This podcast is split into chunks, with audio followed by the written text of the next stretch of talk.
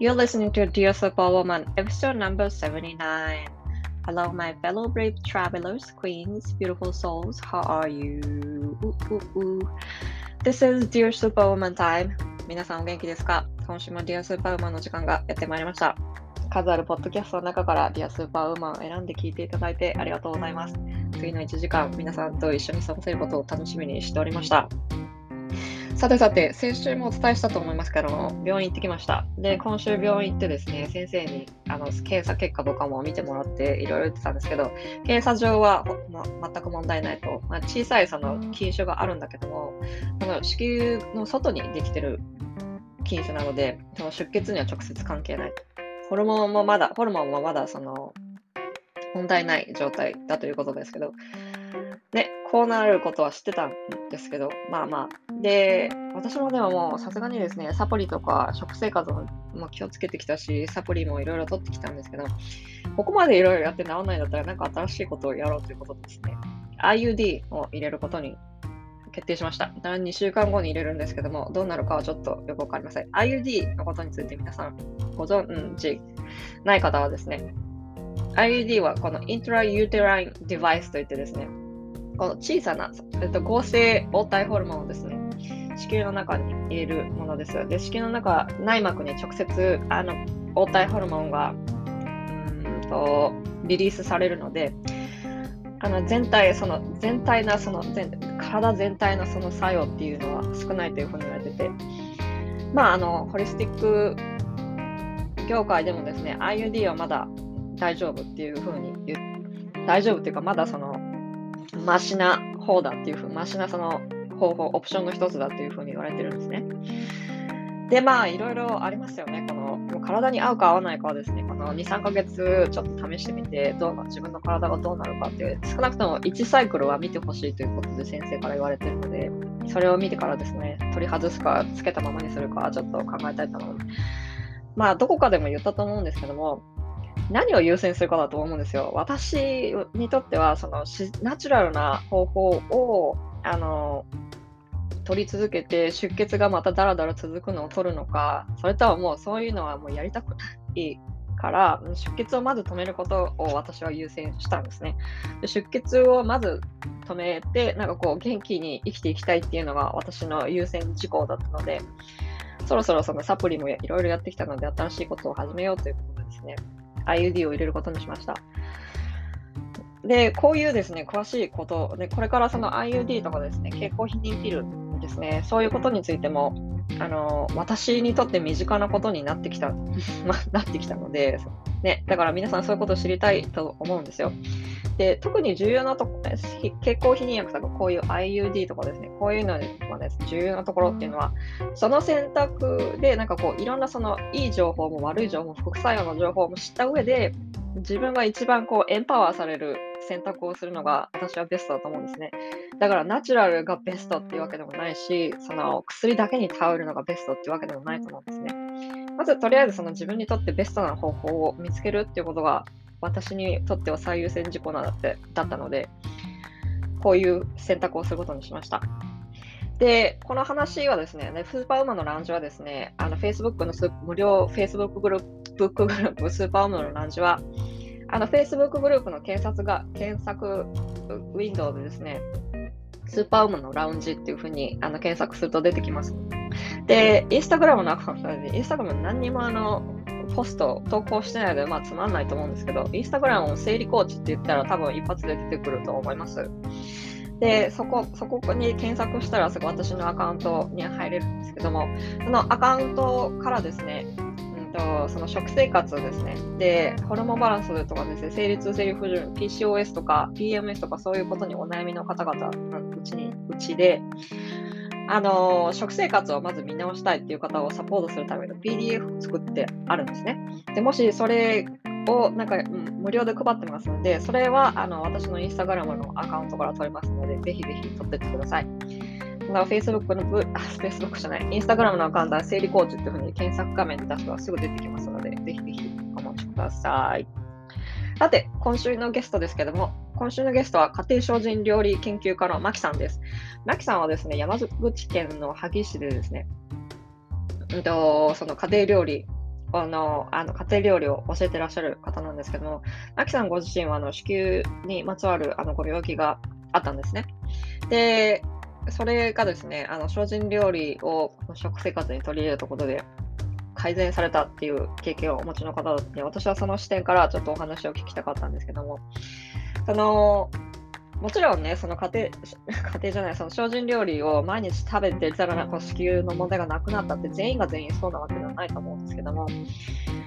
そのオプションの一つとして、なんかマキさん、例として、ケースとしてですね、マキさんのような方もいらっしゃったので、もしよければ、なんかこのマキさんのお話を聞いて興味が出たら、マキマキさんのその、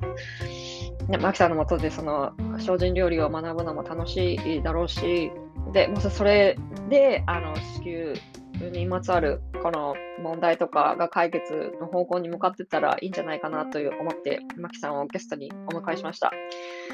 そう、だから私もなんかこう、ね、家庭料理ってじゃない、精進料理って坊さんが、坊さんが作るめんどくさい料理ぐらいのことしか知らないので私も変な質問いろいろしてますけども、マキさんのこの丁寧なあの説明でですね、え もう皆さんすごいよくわかることだと思います。ぜひぜひ聞いてみてください。Enjoy the episode. See you later. Bye. さあ、今日はですね、あの、ゲストを、素晴らしいゲストをお呼びしました。今日はですね、家庭、家庭精進料理研究家のマキさんです。で、マキさんはですね、私の元コーチだったですね、馬場慎さんの奥様でいらっしゃるんですけども、なぜか、なんかこう、精進料理をなぜかやって、なってるどこでちょっと知ったのかちょっと覚えてそう馬場さんのフェイスブックのポストで聞いたんですね。あのでなんか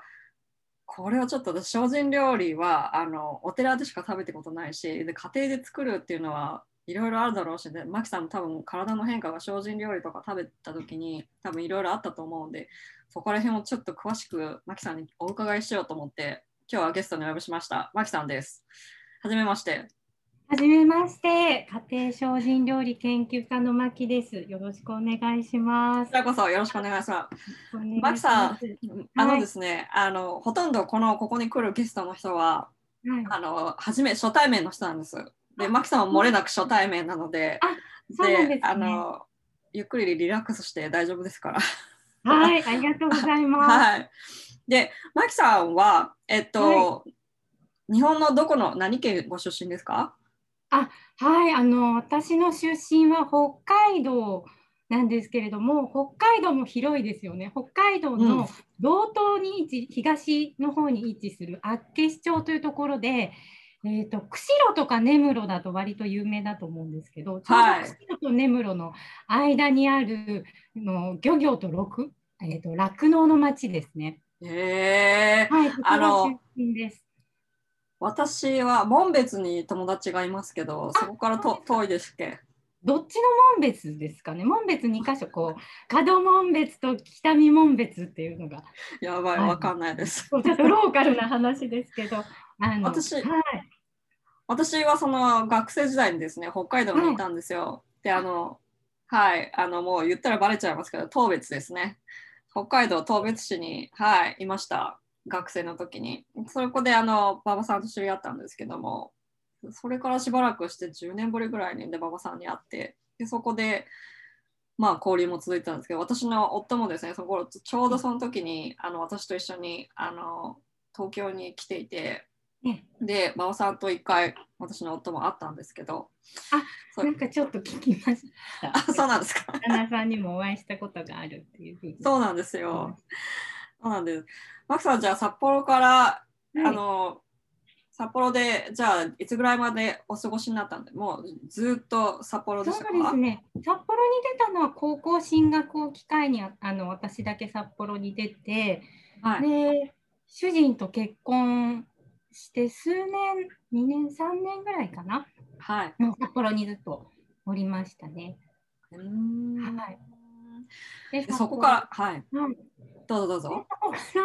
あの札幌に住んでてちょうどその頃主人があの仕事で結構名古屋とか東京とかをあの行き来することが多くてであの実際仕事もそっちにちょっと札幌から拠点を移すっていうことになったのであの私と子供がその札幌であの待ってる必要がなくなったんですよね。こういる必要がなくなって、ただその出張もその半分単身赴任みたいな1週間1ヶ月いないとか結構その長期いないことが多かったのでまあそういうのが落ち着くまではちょっとこう長崎のあの主人の実家の方にあのちょっといようかっていうことで2年ほど長崎の主人の実家に住んでました。えー、じゃあ北海道から長崎だと随分だってねそうですね。環境が違うからいろいろ戸惑ったこともあったんじゃないですか。そうですね、まあ、文化も違うんですけど実際私北海道のしかも東って結構涼しい昔は夏でも25度行くともう暑いねっていう感じのところだったので長崎に行ってやっぱりその汗のかき方が違うので初めてその汗もっていうのができたんですよね。だから最初 汗もができたことに気づかなくてできたことが多分なかったのでなんかすごいこの痛がゆいボツボツ何かなって思ってあこれが汗もなんだみたいなそんな感じです。へえなんかこう生活でまあその汗ももありますけど汗も以外になんか、はい、その生活に慣れるまで何かこう困ったこととかありましたか？困ったことは特にはなかったかな。やっぱりなんか私もすごく若かったのもあるので、あの周りが心配するほどあまり何も考えずにこうポーンといったっていうところがあるんですよね。で娘がその時は2人でであの長女が年中さんだったのかな？年中うん年中さんの時にあのなる時に長崎に行ってで下の子も まだ幼稚園に入ってない時だったのでなんかその逆にあの核家族で 住んでるよりは家族で住んでるよりはやっぱりこうおばあちゃんがいてとか周りに親戚がいてとかちょっとその人にこう揉まれながらいろんな世代の人とこう関わりながら生活するのって子どもにとってなんかどんな教材を与えるよりもすごくいいことなんじゃないかなって。なんか本当そこだけなんかすごくあいいかもみたいな感じで考えていったので、うん、あの自分がどうかっていうのはあんまり考えてなかったんですね。で後からその周りが心配する、ね、いわゆるこうお姑さんがいてとか、うんうん、あとはあの主人の妹も一番下の妹もこうこの時はいたのでいわゆるその舅小舅でおばあちゃんもいたので 大舅もいるみたいな。で主人は単身赴任で長い時半年は帰ってこないみたいな。だったので、うんうん、本当にこう女だけのこう女子だけの生活ででお台所はやっぱ一緒でっていう。うんなんか本当昔のその日本のこう家庭みたいな。なんかそういうのをこう体験することができて。で、まあ、いろんな意味で本当に自分も、まあ、成長できた時だったのか、まあ、成長したかは分かんないですけどいろんななんか体験はしたかなっていうふうにそうですね。なんかやっぱりこうたまに会うだけだと本当にお互いのこう表面だけなのでやっぱりこう優しくもできるし、うん、言葉もねやっぱりこうやんわりと本当にこうまあいい時間だけをまあ共有することはできるからなんかまあまあ、良くも悪くもだと思うんですね、それも。でもやっぱり親族、家族ってまたもっとちょっと 別のお友達とかこうそういう人とはやっぱり違うのでやっぱり何て言うんですかね。もっとこう見たいとか見たくないとか知りたい知りたくないをこう超えて関わる関係性っていうのは、うんうん、やっぱり、うん、本当こう人が成長する上ではもう不可欠なものかなっていうふうに。そうですね。てか一緒にいる人選べないんですもんね。だってそう、ね、逃げたくても逃げられませんしね、うんうん、それは本当にそうかもしれません。まあ言い方は悪いんですけどね。すいません。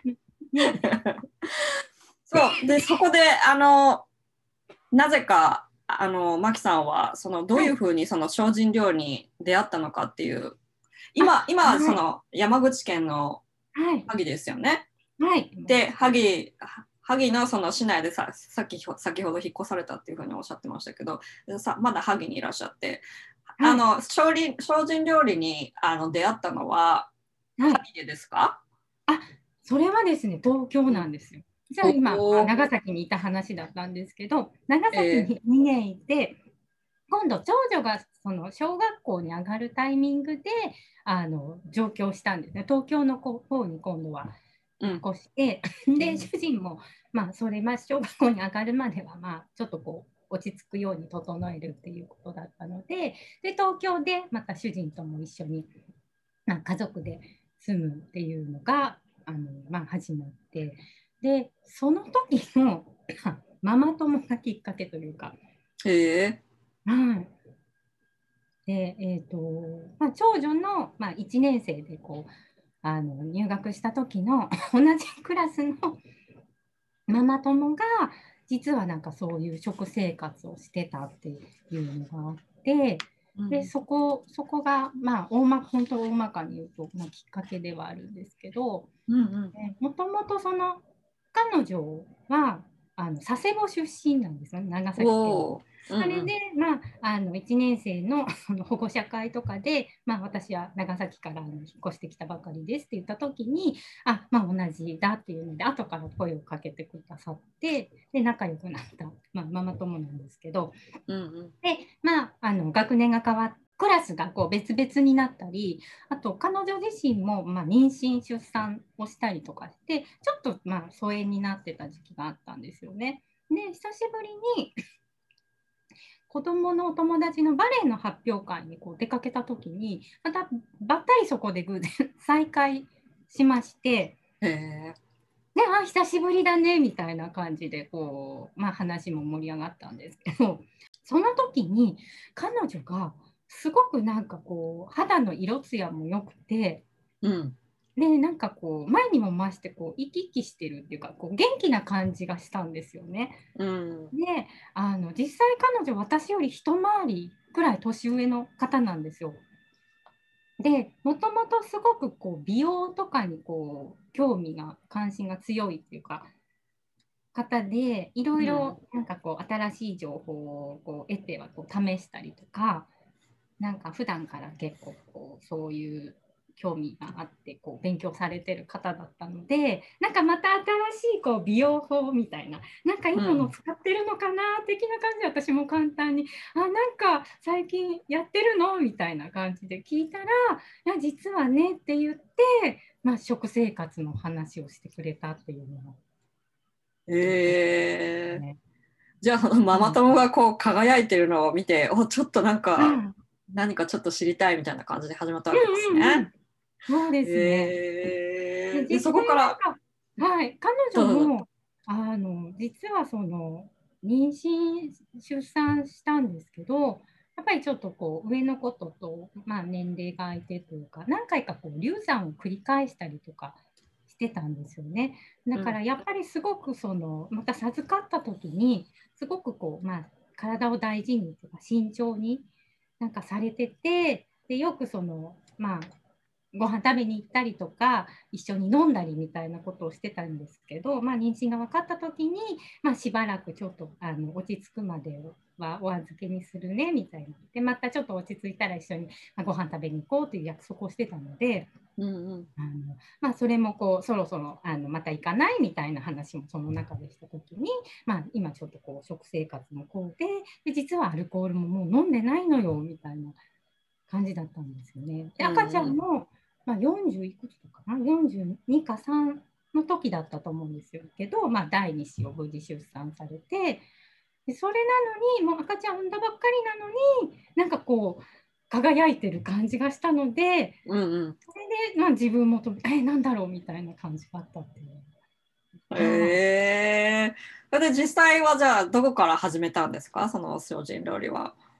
精進料理はですね、で、まあ、それを教えてほしいで、まあ、どういうことなのか教えてほしいっていうのを。キラキラしてるから、ちょっと早くキラキラしたいみたいな。ね、教えてよって言って。で、その前に、その発表会の帰りに、あのご主人が車で迎えに来てくださってたんですよね。で、方向が一緒だから、一緒にあの乗ってこうみたいな感じで誘ってくれて、でご主人にも会ったんですけど、ご主人がまたさらにびっくりだったんですよね。なんかその彼女以上になんか別人になってたんですよ。車でえどどこ？みたいな。本当にこうその人って気づかないぐらいすごく別人になってて。それもなんかいい方になんかこう本当健康的になんかこう爽やかに。で体重も多分8キロぐらい痩せたってその時おっしゃってたのでだからこうげっそりしてるっていうより本当こう健康的になった。なんか本当こうシャープになったっていう感じででやっぱり食同じくこう食生活だっていうことだったんですよ。で、もともとそのご主人があのドクターでで奥さんが、まあ、看護師さんでっていうごご夫妻ですごくまあ信頼できる方だったので、まあ、それは詳しく教えてほしいっていうのでまたちょっと 別にいろいろ教えてもらってで話を聞いてやっぱりすごくこう興味が増したというかその時のやっぱりこう自分の体調というか状況も本当こうあ生活をいろいろ全般見直さなきゃいけないなっていう時期ではあったんですよね。だからそういうことがあって、なんかちょっと前のめりに。へえ、うん、どういうところで見見直さなきゃいけないっていうふうに感じてらっしゃったんですか？あのー、私自身ですねあの実はこう3人今娘がいるんですけれどもあの2人目の妊娠が分かった時にあの左のその卵巣にこう腫瘍があるのが分かったんですね。いわゆるその卵巣脳腫っていうものなんですけど、うんうん、はい、でその腫瘍が見つかってでサイズが結構大きかったんですよね。うんうん、もう見つかった時には結構大きくてなので、まあ、最初はその子供を出産する時に例えば帝王切開で、まあ、子供と一緒に、まあ、腫瘍も摘出、まあ、すればいいかみたいな感じだったんですけど、うん、どうやらやっぱり位置が良くなかったらしくてその赤ちゃんが大きくなってくるとその内臓とその胎児の間でその腫瘍がその押しつぶされて破裂してしまう可能性が結構強いと、うん、でそうなるともう本当大変なことになるから赤ちゃんがま大きくなる前にあの手術して取り出しましょうということになったんですよ。えー、赤ちゃんがいる最中にですよね。はい、わお、うん、で妊娠5ヶ月の時に、まあ、手術して腫瘍を摘出したんですよね。でそのサイズももう実際見せてもらったんですけど本当こうソフトボールのサイズっていうんですかね。直径9センチとかその10センチくらいのその白いこうポニョポニョっとした玉みたいなのであこんなのが入ってたんだみたいな感じで。で、まあ、その時はまあ無事手術も終わってで子供もその後はあの自然分娩で出産することがまあ、できたんですよね。うんうん、もう、まあ、実際その腫瘍の中に入ってたのは、まあ、腫瘍は悪性ではなく良性のものではあったんですけど中はその白いのがこう脂肪ででメスでこう割ると髪の毛とか、まあ、歯みたいなものとか骨とかなんかよく聞きますよねそれ。そういったものがこう入っていたと。いわゆるその、まあ、人の元になるもので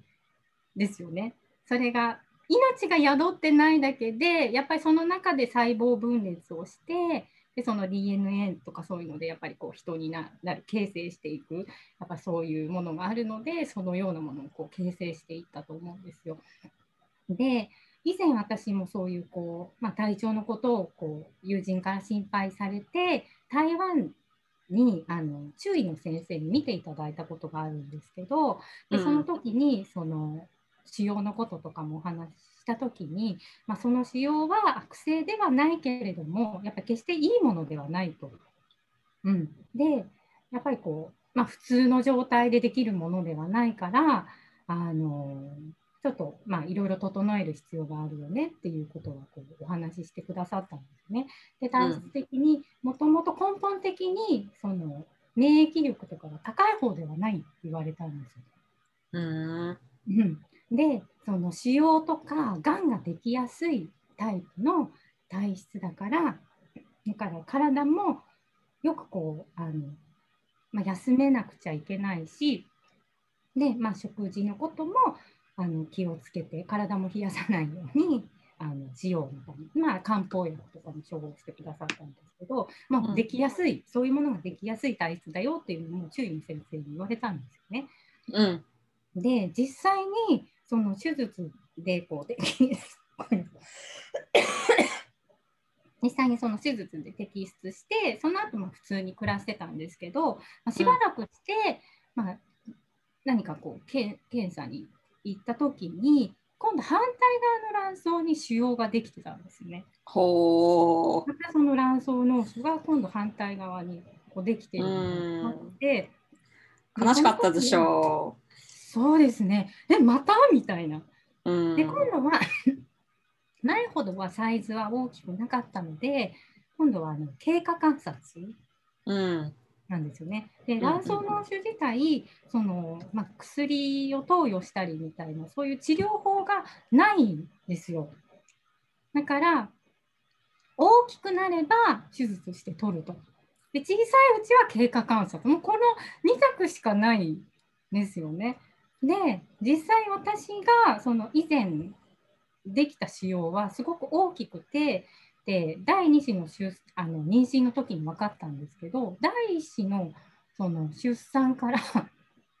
2年間の間なんですよわずか。でその間自分は気づかずにもうこれくらいのあのソフトボール大ぐらいの腫瘍ができてたのでなんか知らないうちにできてて知らないうちにこう育ってたと。でその期間が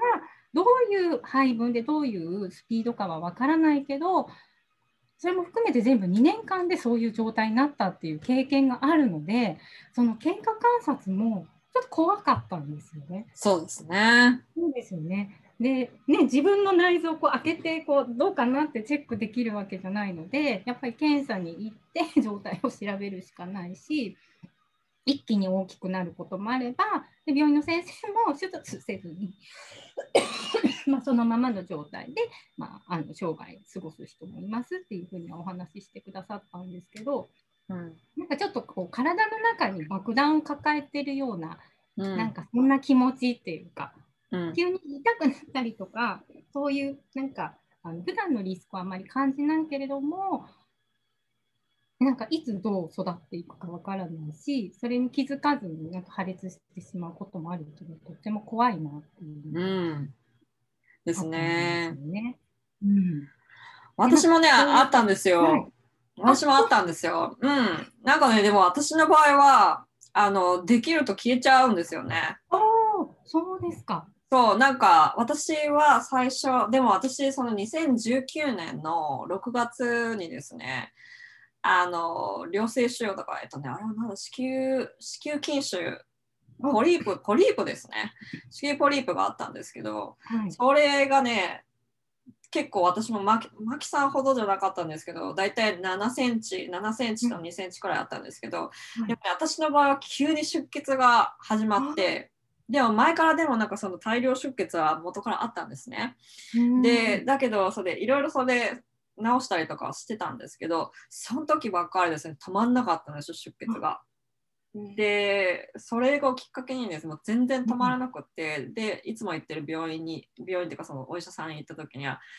もうあなたそれ救急病院に行ってくださいって言われて行ったんですよね。うん、そしたらなんかもう失血死失血死じゃないですけどもう輸血しないといけないレベルだったんですよ。うん、で私もそれがあるってことはそこの救急病院に行かなきゃ分かんなかったんですよね。うん、で私もそのいつも行ってる病院に行ってた時には見つからなかったんですけど多分ねそれもさそこからそこから救急病院に行くまで多分私も34ヶ月しかなかったんですよね。でその34ヶ月の間にやっぱ急に大きくなっちゃって、うんうん、だからやっぱりなんかそういうのがこの子宮にあるとでも子宮っていうのは自分でコントロールできないものだから、うん、すごい怖いと思うんですよね。でまた、でまた何かあったらどうしよう。またこうなっちゃったらどうしようって多分思ったと思うんですよね、マキさんも。で私もまたこの大量出血が始まって救急病院に行ったらどうしようってやっぱりいつもいつも思ったんで、うん、その気持ちだからそのだからせっかくそのね赤ちゃんがお腹にいる中をリスクをかけて取ったのに、うん、気づいたらまたできてたっていう時もうすごいショックなのはめちゃめちゃ分かります。すっごいよくわかる。だから多分いろいろ多分そのその精進料理のこともあったと思うんですけど、うん、多分そそれそういうなんか要因も重なってこれはもう食生活をまずは見直さなきゃって思ったんでしょうねきっとマキさん多分。そうですね。で私自身も実際まあそういう体の状態であったしであの一緒になんか主人もあのすごくこう仕事が多忙な時期でもう本当こう仕事もこうダブルワークであの夜勤をしたりとかで昼間もあったりそ勉強したりっていう中であのすごくこう体にこう負荷がかかっていた時期なんですよね。で、うん、やっぱりそのストレスこう解消というか、うん、であのお酒をこう毎日飲んでたんですよ。もともとその私知らなかった。あのすごい飲み友達みたいななんか感じというか私もすごくお酒が大好きで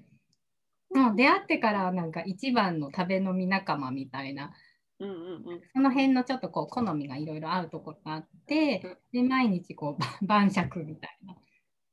感じで飲んでたんですけどで主人もやっぱりこうね睡眠も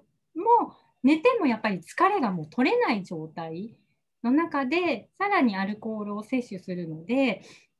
ますますなんかやっぱりこう負荷がかかっててでそれがやっぱり表に症状としてこう出る出始めたっていうのが物忘れ物忘れっていうのかなあの忘れ物がすごく多くなったんですよ。えー、あのカバンを丸ごとトイレに行き忘れてくるとかえー、お財布だったり、まあ、携帯電話だったり。どうしよう、馬場さん、いいんですか、そんなこと言っちゃって、あの馬場さんのこういう、みんな、いろんな人が聞きますけど、大丈夫です、ね、大丈夫だと思う。もう過去のことなので。本当になんかそういうえー、ってそれ忘れてくるみたいな感じの ものをごっそりこう忘れてきたりとかあとは電車をやっぱりこううとうとってやっぱりこう寝落ちして乗り過ごしてしまう。山手線一周したのか二周したのかみたいな。ああみたいな。なんかでもそういう状態がすごく続いてたんですよ。うんうん、なのでやっぱりこれはなんか本当こう個人というよりはやっぱりもう家族家族全体というかまあこうその親の状態は子供にすごくこう反映されるのでなんかこれはちょっといろんなこと見直さなきゃいけないねっていうような時期に、まあ、彼女とこう再会してっていう感じだったのでなるほどねばっちりそこにはまったというか。これはもう精進料理こんなに生き生きするんだったらこの物 物忘れもなくなるだろうしみたいな感じだったんですね。そうですね。なんか両方なんか私は結構その健康的な方というか、まあ、体に関してのことからの興味だったんですけど主人は仕事柄そのメンタルをやっぱり取り扱う自分の状態をやっぱりすごくこうニュートラルにしていなきゃいけないのでその辺はやっぱ精進とやっぱこう禅の精神というかでいろいろこう調べていくと過去のそういう、まあ、有名なその心理に携わる方々っていうのはそのまあ菜食者が多いっていうのもすごくこう彼の中ではなんかやってみようという後押しになったみたいで、まあ、2人の興味の入り口はちょっと違うんですけどあじゃあやってみようかみたいなちょうどじゃあこのちょうどいい具合にこう重なったわけですねタイミングが。そうですね。なるほど。で、そこでですね、私、こう精進料理にじゃその、マキさんが出会ったきっかけは、まあ、そういうあのご家族の、あの、しん馬場真一さんと、で、あの、ご家族、でも、精進料理始めた時お子さんたちは何もなかったんですか？まあ食べてみみたいけどみたいな感じですか？えっとですね、あの一応その家族の中であのまあパパとママはこういう食生活をあいついつから始めるという話をしまして、うん、だから、あの家で作る料理私が作る料理に関してはお肉とかお魚を、まあ、使わないよただ、給食があるので彼女たち小学生だったので、給食に関してはもうあなたたちの好きにあのしたらいいみたいなあなたたちに任せるからみたいな感じでで、やっぱり最初の頃はね、あの、上の子とかも、やっぱりすごくお肉とかも大好きだったので、唐揚げ食べたいとか言ったり。でも私はもうその時は自分は調理しないっていうのを決めてたので、うん、まあ、お惣菜を買ってきて出すとか。あうんうんうん。じゃあ、こう、徐々に。徐々に徐々にという感じだったんですね。うんうん、まあまあ最初は食べたいって言ってたけど、うん、食べたければじゃあ買ってきますみたいな感じだったんですね。そうそうそうそう。そうなんかその辺はなんかこう自分の中であちょっと最初に初期設定をここういうここまでこうするとかこれに関してはっていうのを決めてたのでうん、でまあ給食も任せるし彼女とかたちがやっぱ食べたいっていう気持ちはダメよっていうのはそれはやっぱりしないでその辺はまあ尊重できるようにしたいなっていうのがあったのでしてましたね。うん、でも実際これはちょっとびっくりだったんですけど、うん、うん、そういう食生活をこう始めてでですね、あの、最初にこう長女の方が、やっぱり体の変化がこう出てきて、へえ。やっぱり味覚に出たんですよね。で、あの、ある時に学校から帰ってきて、ママもう私給食いらないって言ったんです。わーお。ないと。で、どうしてって言ったら、お肉が美味しくないって言ったんですよ。もうわー味がする。わー、で、あーって、そういうことかって自分でちょっと腑に落ちることがいろいろあったので、やっぱりその、普通にこう、日本でスーパーなどで売られている、まあ、給食とかで満たされるお肉って、やっぱりこう、まあ、大量に飼育されてというものなので、あのその環境の中で病気にならないようにとかその餌の中に抗生物質をこうたくさん混ぜられてとか、まあ、処理の段階でいろいろ薬品を使ってっていうことがこうあると思うので、まあ、彼女はその辺をちょっとこう察知したのかな。その辺をちょっと感じたのかなと思ったんですよね。まずはあのすぐこう、まあ、感じたのはやっぱり体が軽いなっていうのはありますね。翌朝、あの もう実践し始めて、結構自分的にはすごいガラリともう180度変わったぐらいの、まあ、内容ではあったんですよね。で、食事もお肉、お魚とか、まあ、だしに、だしとかゼラチンとか、そういった細かいことまでもう取らないっていうのもやりましたし、それと同時に、そのアルコールも摂取しないと、まあ、精進のそういう考え方で、まあ、お酒も飲まないっていうのがあるので、アルコールも飲まないと、これまでこう毎日のように、なんかもう好きあらば朝でも飲んでたみたいな 感じだったので、ああ、なんか今日は天気がいいなみたいな、こう、ビールが美味しいみたいな感じだったので、まあ、それも一切ストップすると、あの、やっぱりこう翌朝のもう目覚めた時のその目覚めのやっぱりこう感じもすごく違いましたし、もともとそのお酒が好きだったので主食のお米をあんまり食べなかったんですよね。主食をほとんど食べないみたいな飲んでこうつまむみたいな感じだったので、うんうん、それも健康的にやっぱり3度ご飯をこう食べるようになったので、うん、あの便秘もやっぱりすごく解消されましたね。でここはすごく私的には大きなところで、うん、もう中学生ぐらいから便秘体質だったんですよ。うん、で長いことその便秘薬でこう排便を促してきてたんですよね。もう一日たりともこうその便秘薬を欠かすことのできない体になってしまってたんですよ。うんうんうん、もうで出さないと今度お腹が痛くなるので、うんうん、あのお腹が痛くなるのを避けるためにまたこう薬で飲んで出すみたいなもう生活をもうずっともう中学生からずっとしてたんですよね。それがやっぱりこう薬を手放せるようになってきたっていうのもすごく自分の中では大きな変化ですね。で一番の変化は腫瘍が消えた。わーそれは初めて、その始める前にまあその時にそのちあの反対方向のその反対のその卵巣の中に、うん、卵巣にその腫瘍があったんですよね。はい、ここで初めてその腫瘍が消えたっていうのはどれくらいで分かったんですか？どれくらいかな？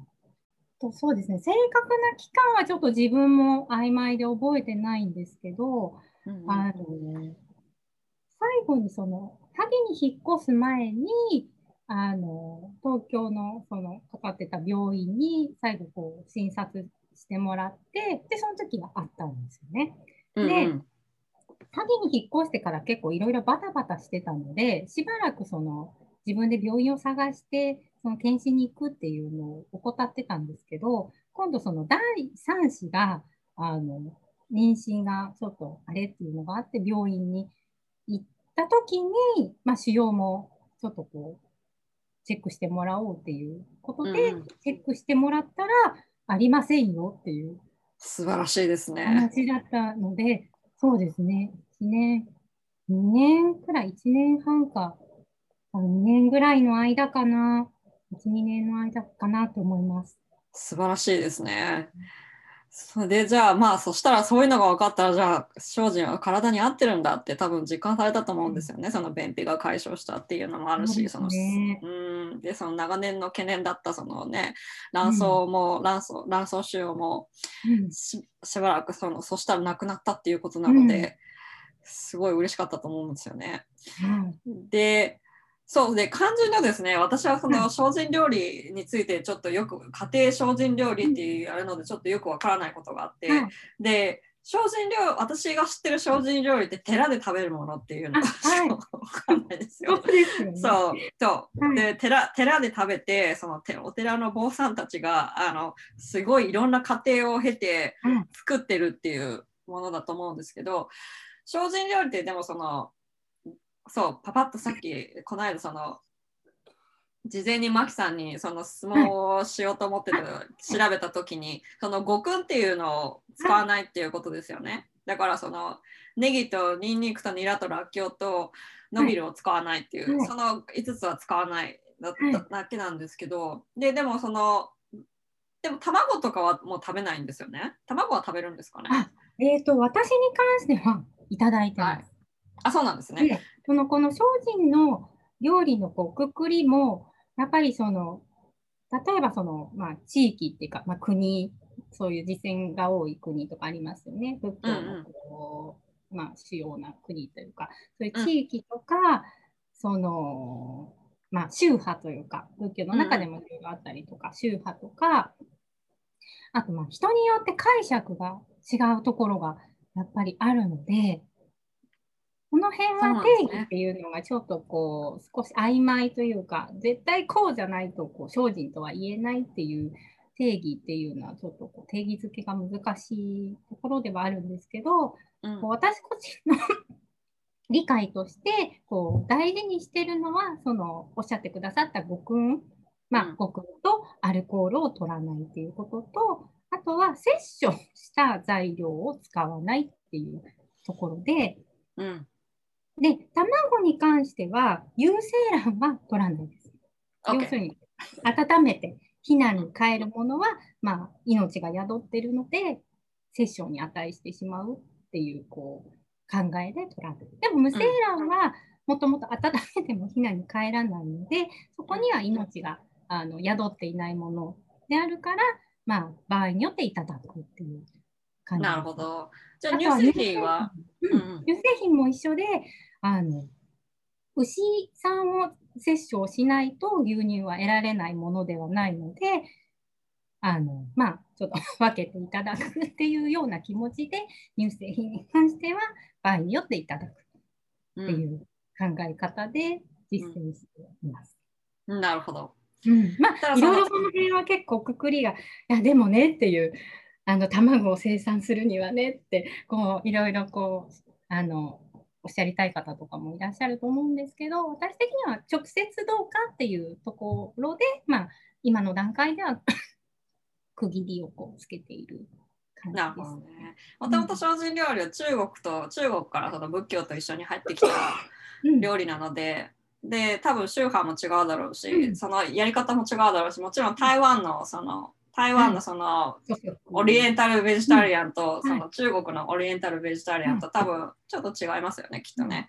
そうですね。うん、私もそのニューヨークの中華街とかチャイナタウンとかであるベジタリアンって言ってオリエンタルベジタリアンとニンニク多分入ってるんですよ。入ってる絶対。だってあのニラまんじゅうとかありますよね。あの蒸して食べると、あれとか確か食べましたよ。あ、そうですか。はい。だから多分ちょっと違うんだと思うんですよ。そうですね。多分その辺がやっぱりもう人の解釈なので、ちょっとまあいろいろ都合よくというか、あの受け取ってるところはいろいろあるかなと思います。私も、ね、そうですね。なんかやっぱりその禅寺のよくこう前に門の横とかにその君主入山あ仏教君主入山門というこう石碑があるんですけど、その君っていうのが、まあ、五君の君で、漢字がですね。で、その君っていうのはこう生臭いとかっていう意味があるんですよ。で、その生臭の中に、その、まあ、いわゆる摂取をしたお肉であったりとか、魚介類であったりとかっていう意味と、もう一つの君って五君の君。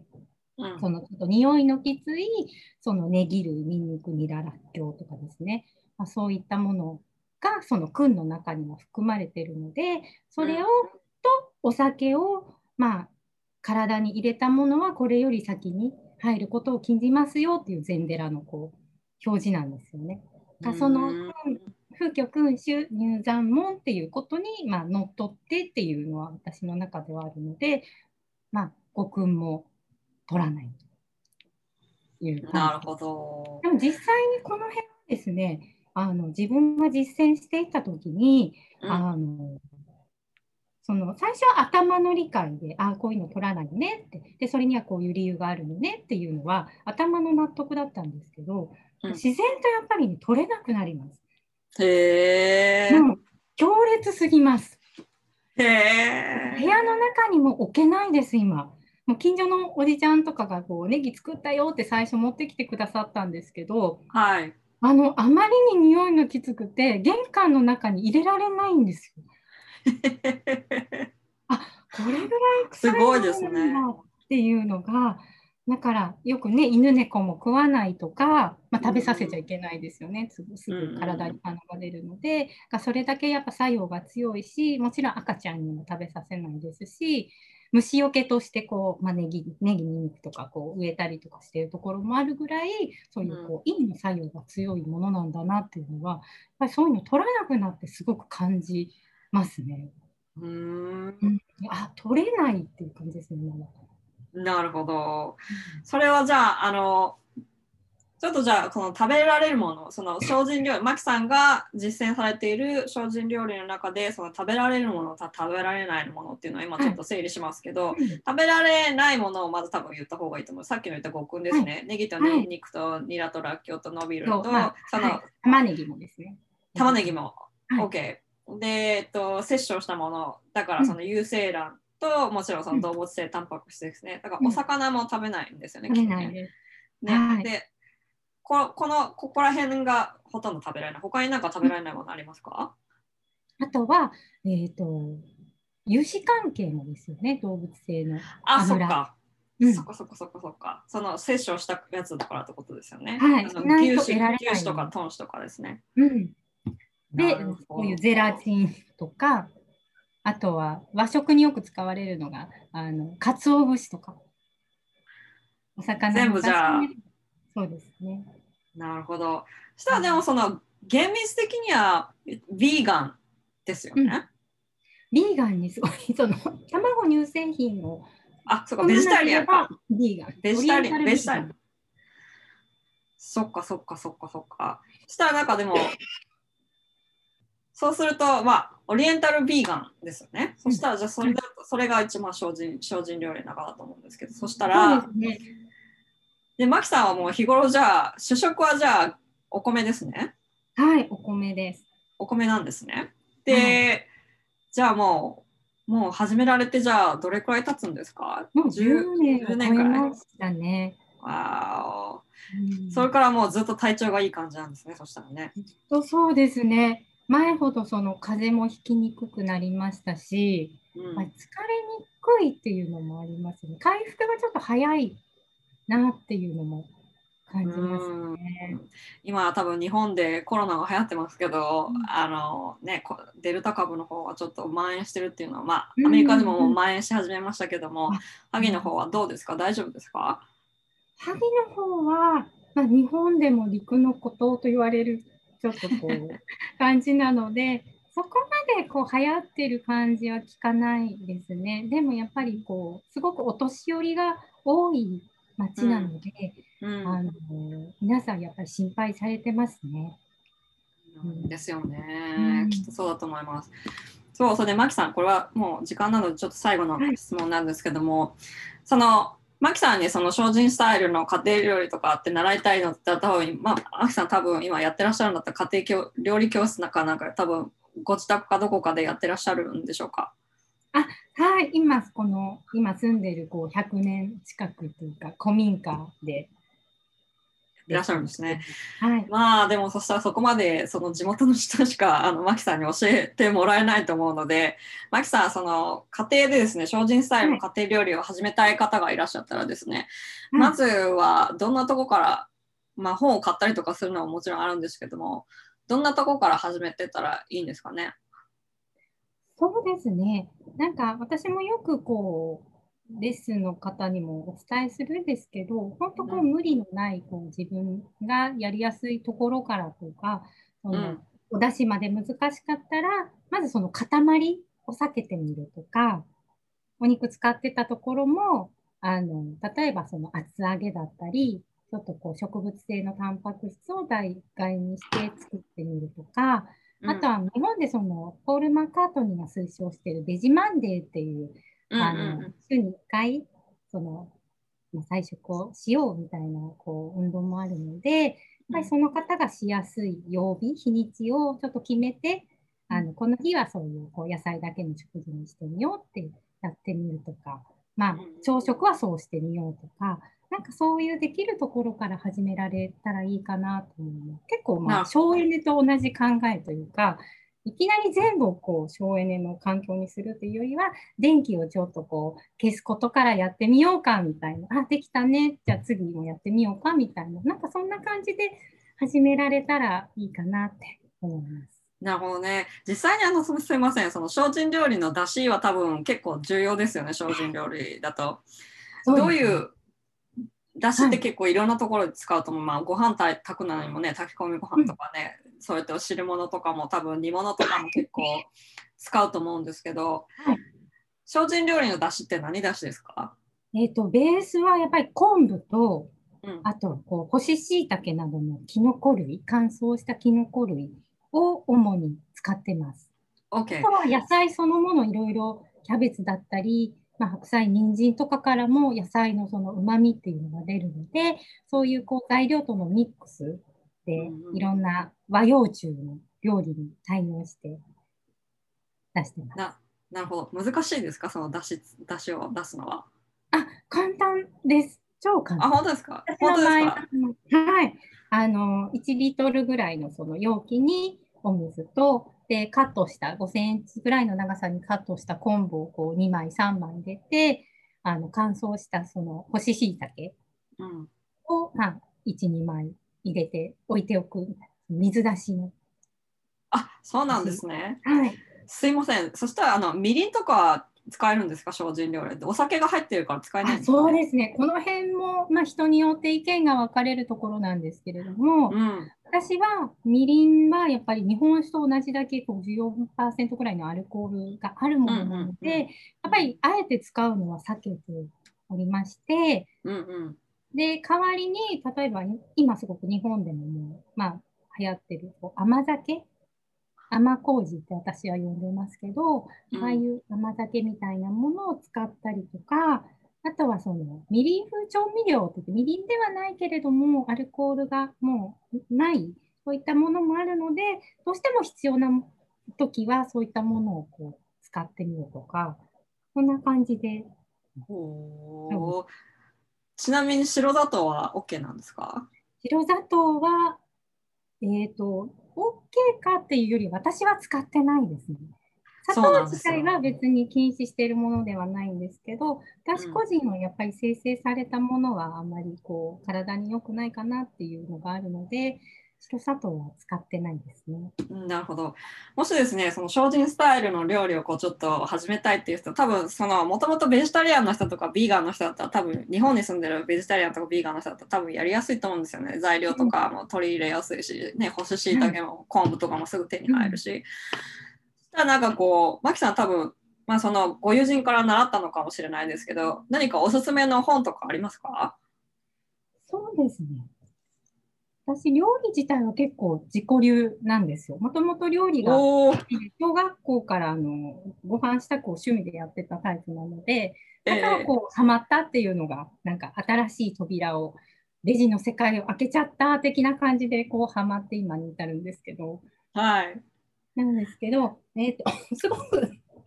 私のその料理のその考え方とか、料理のスタイルがこう似てる方が、実は、うん、あの、本を出版されてるんですけど、わかるかな、うん、こういう感じ。おばあちゃんの精進ご飯。はい、これこう同じそのごくん使わない、お酒も使わない、で、もうおうちご飯な感じです。私もこう日常食べるあのお家のご飯で、特にその、あの、法事で食べるようなお寺の精進のご飯ではないんですよね。普通のご飯で、え、これお肉、お魚使ってないの？みたいなのが、こう、精進スタイルのおうちご飯なんですけど、とてもそれに あの似てる内容のご飯をこう提案していらっしゃる方なので、この辺もすごく参考になると思います。えー、ね、家庭料理とかお母さんの家庭料理とか言うとね、まあ、ひじきとか私が勝手に思う家庭料理とかだとひじひじきとかあとは何ですかね、肉じゃがとかなんかああいうのありますけど、まあ、肉じゃがはね、そのソイミートでいくらでも代替とかできますからね。なんかまあそういうなんかこうお魚とかでも何でもその、うん、なんていうのこうリプレイスするって感じですよね。代わりにこれを使ってみようっていう、うん、少しずつなんか代わりにこれを使ってみよう。いつもこれお肉を入れてるけど、お肉の代わりにこのソイミートを入れてみようとか、うん、なんかそういう感じで実験的にきっと始めていくのが、徐々に始めていくのがいいのかもしれませんね。逆にあのよくビーガンを始められてかえって体調が悪くなったからやめたみたいな話も、まあ、聞いたりするじゃないですか。はい、私です。あ、そうですか。で、はい、私的には、なんか逆にその体調が悪くなる場合には、やっぱりその抜くだけの食事の傾向が強かったんじゃないかなって思うんですよね。なるほどね。野菜だけっていうことで、かえってそれを抜いてしまう、お肉、お魚入れたのを、まあ、抜けばいいんでしょみたいな感じでこう抜いてしまうと、そこに何か補ってあげないと、単純にやっぱり栄養が足りないですよね。だから、やっぱりタンパク質とかは、野菜だけであっても、あの実際タンパク質の多いものっていっぱいあるので、それをこう代わりに補ってあげないと、やっぱり栄養が足りないので、その辺はすごくこう注意しなきゃいけない点じゃないかなって思います。なるほどね。マキさんはどうどうしてたんですか？例えばさ、そのトランジションって日本語で転換、転換してる時、うん、多分その何何を、まあ、お肉を変えたとしたらお肉ってね、カロリーもあるので、何に変えたんですか？少しずつ変えてったので、そんな負担はなかったっていう感じだったんでしょうか？えっ、とですね、実際食生活をこう変える日にちは決めたんですよね。主人とあの、日にちだけ11月1日からスタートしようっていうふうに決めたんですけど、はいでその前の1ヶ月間は準備期間っていうのを作ったんですよ。うんうんうんううんうんうんで11月1日からは完全にお酒も、まあ、食生活も、まあ、ちゃんとしたものにトライしてみようっていうことだったんですけど、うん逆に準備期間の1ヶ月間で、まあ、徐々にこうその生活に慣らしていく期間、調味料とかも一気に全部捨てるとかじゃなくて、使い切った時にごくんの入っていないものに買い替えるとか、でお肉もあのだんだん買わなくしていくとか、まあ、そういうような準備期間をこう作っていったんですよね。それが自分的にはすごくこう負担が少なくて、で調理にもこう慣れていくというか、でやっぱりこう、どうしてもその生活習慣というか、お肉、お魚もなんかこう、使う習慣で使ってたなっていうのも、それを通して自分での気づきだったんですけど、うんなんか使わないと物足りないみたいな、なんかそういう感覚になってるだけで、別にないならないで平気だよねっていう感じにやっぱりなっていくんですよね。だから、タンパク質だけはすごく、でも、あのちゃんと取らなきゃっていうのがあったので、あのお豆腐とか納豆とか、そういったものを意識してやっぱりこう取るようにしたりとか、で、大豆ミートも やっぱりコツを あの調理のコツをつかつかむまで、やっぱり自分もそのいろいろ試行錯誤したところでもあるので、あの初心者の方には結構ハードルが高い食材かな なるほど。美味しく調理するには工夫がやっぱりいると。でその当時はそうだったんですけど、今はもう実際戻す必要がない。お湯で戻す必要がなくて、あのウェットタイプのものとかすぐ調理できる。すぐ炒めたり、すぐ揚げたり、すぐ煮たり、そういうことができるような商品も日本でもあのスーパーで販売されるようになったので、だいぶ実践しやすいんじゃないかなって。ほう、そうなんですよね。うん私もそのビーガンを一気にやってですね、失敗したんですよ。3ヶ月くらいもう一気にすぐやめて、もうこの日からやめるっつってやめて、2ヶ月、1ヶ月か2ヶ月くらいかもう体重がすごい落ちちゃって、でその後に、で、その生理も、生理も止まってですね、大変だったです。で、生理が1回あって、生理があって、その1回後でもう貧血になったんですよね。で、その貧血になった後にも、その後生理が止まってですね、すごい具合悪くなったんですよ。で、その時ちょうどヨガもやってて、ヨガやってると、やっぱそのコミュニヨガヨガのコミュニティってやっぱりビーガンとかベジタリアンとかならなきゃってそう、なってる、そうファッショナブルなわけですよ、そうはい周りの人たちがそのビーガンとかなってると。はい。やっぱりその一気にやめるってのは良くないですね。それはもう、マキさん。栄養の知識っていうのはすごく大事になってくると思います。私も実際そのあのベジタリアン、ビーガンを実践している妊婦さんとかにも時々相談を受けたりとか、うん。あとはあのやっぱ体調の変化でこうしんどいとか家族がこんな状態なんですけどっていう相談を時々受けるんですよね。でその中で結構多いのが鉄分の相談だったりうん。で、ちょっと鉄分がやっぱりちょっと不足しているようで、で病院でこう鉄剤をこう出そうかどうかっていう相談もなんか受けたりするんですけど、でも私自身、その妊婦の時に、その第3子がもう完全に自分がこうベジタリアンの状態になってて妊娠してるので、あの後期でやっぱり鉄不足っていうのが検査で出たんですよね。で、これはベジタリアンだからそうなるのではなくて、やっぱり妊婦さんで後半はそういうのが出やすいよっていうことではあったんですよ。で、うん鉄剤出しますか、どうしますかってあの自分自身も言われたことがありまして、うんで、まずはでもちょっと食べ物で挑戦してみますって言って、まあ、次の検査まで実際、まあ、ちょっと鉄分を意識して、食事もとってたんですけど、次の検査の時に、それがクリアしてたんですよ。病院の先生もそこでびっくりされてたんですよ。こんな短期間でこんなに数値を回復できるってすごいねみたいな感じでびっくりされてたんでもものすごいひじき食べたのかって言ったらそんなことはなくて、へえ。調理するフライパンをちゃんとこう鉄に変えうんるとうんか。で、野菜もやっぱり小松菜とかほうれん草とか、そういったものがやっぱ鉄分多かったりするので、まあ、海藻、ね、海苔とかそういうのもそうですけど、そういったものをやっぱりこうコンスタントにこう取ることをちょっと意識したりするだけで、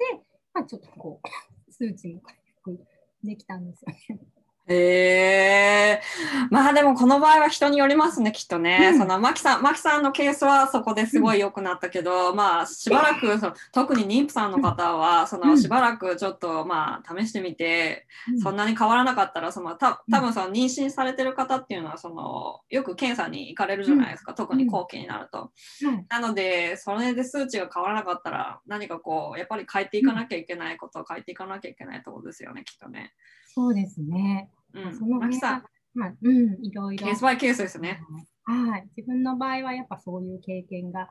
あったので、まあ、相談して受けた時には、まあ、こういう話をして、まあ、やれることは挑戦していただいて、で、それでやっぱり回復された方も何人かいらっしゃるので、これはでも、あの、その数値が出たからとかではなくて、やっぱりこう女性ってちょっと貧血になりがちなので、日常の食生活の中でもやっぱりこの辺は意識して、あの、取っていただくのがいいのかなって、一気にやっぱりこう、やっぱりそれね、取るってすごくこう精神的にも、あの、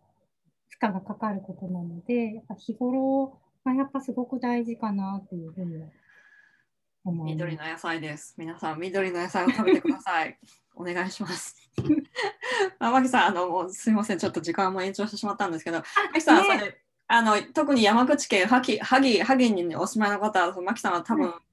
定期的に定期的にというかそのお時間があったある時にそのご料理教室をやって、やってらっしゃると思うので、マキさんのですね何か興味があったらマキさんのあのインスタグラムの方であインスタグラムの方にで発信されてるんですよね。はい。Facebook もありましたっけ？Facebook ページも、精進スタイルのおうちご飯で検索していただくと出ると思います。結構、県外からもあの受講しに来てくださっわ沖縄とか名古屋とか。お。じゃあですね、うんぜひあの、それはこあのインスタグラムでこ告知はしてるんですよ、お料理教室があったら。え、あの、私の場合、ちょっと自分で告知をして、こう、人数を集めるレッスンではなくて、全部はい個別対応なんですよ。こう依頼を受けて、日程調整をして、開催するっていう感じ。えー、そしたらじゃあ誰かがそのこうあもしくは私がですよ、うん私がうん例えば、じゃあマキさんに依頼して23人集めてですね、 Zoom で料理教室とかもやったりとかしますかもしかして。あ、そうですね。 Zoom でのレッスンはやったことはまだないんですけど、あの、そういうことにもチャレンジできたらいいなっていうふうに。ぜひぜひしてください。あの私集めますので人あ、そうですか。はい。ぜひぜひあのマキさんにじゃあ個別にご相談ということですね。それまあはい。じゃあ、あの、まあ、3人くらいとか、3人とか2人とか集まって、そしたらもしそれで Zoom でやれるやれる場合には、もしやってですね、で、あの、もし行ける場合にがあったら、その、マキさん、例えばはい3人集まって、マキさんのとこに、あの、料理教室に行きたいんですけどっていうことであれば、あの対応してくださるそうなので、はい。ぜひ。ぜひぜひ、あの、マキさんのインスタグラムとフェイスブックをフォローしてください。よろしくお願いします。今日はどうもありがとうございました。ありがとうございます。話がちょっと散らかってしまいましたが。何言ってんですか？それはは、それは私の、私の進行のことなので問題ないです。大丈夫ですす。ごくマリコさんとお話できて嬉しかったです。こちらこそ私もマキさんとお話できてよかったです。ありがとうございましたあ。りがとうございました。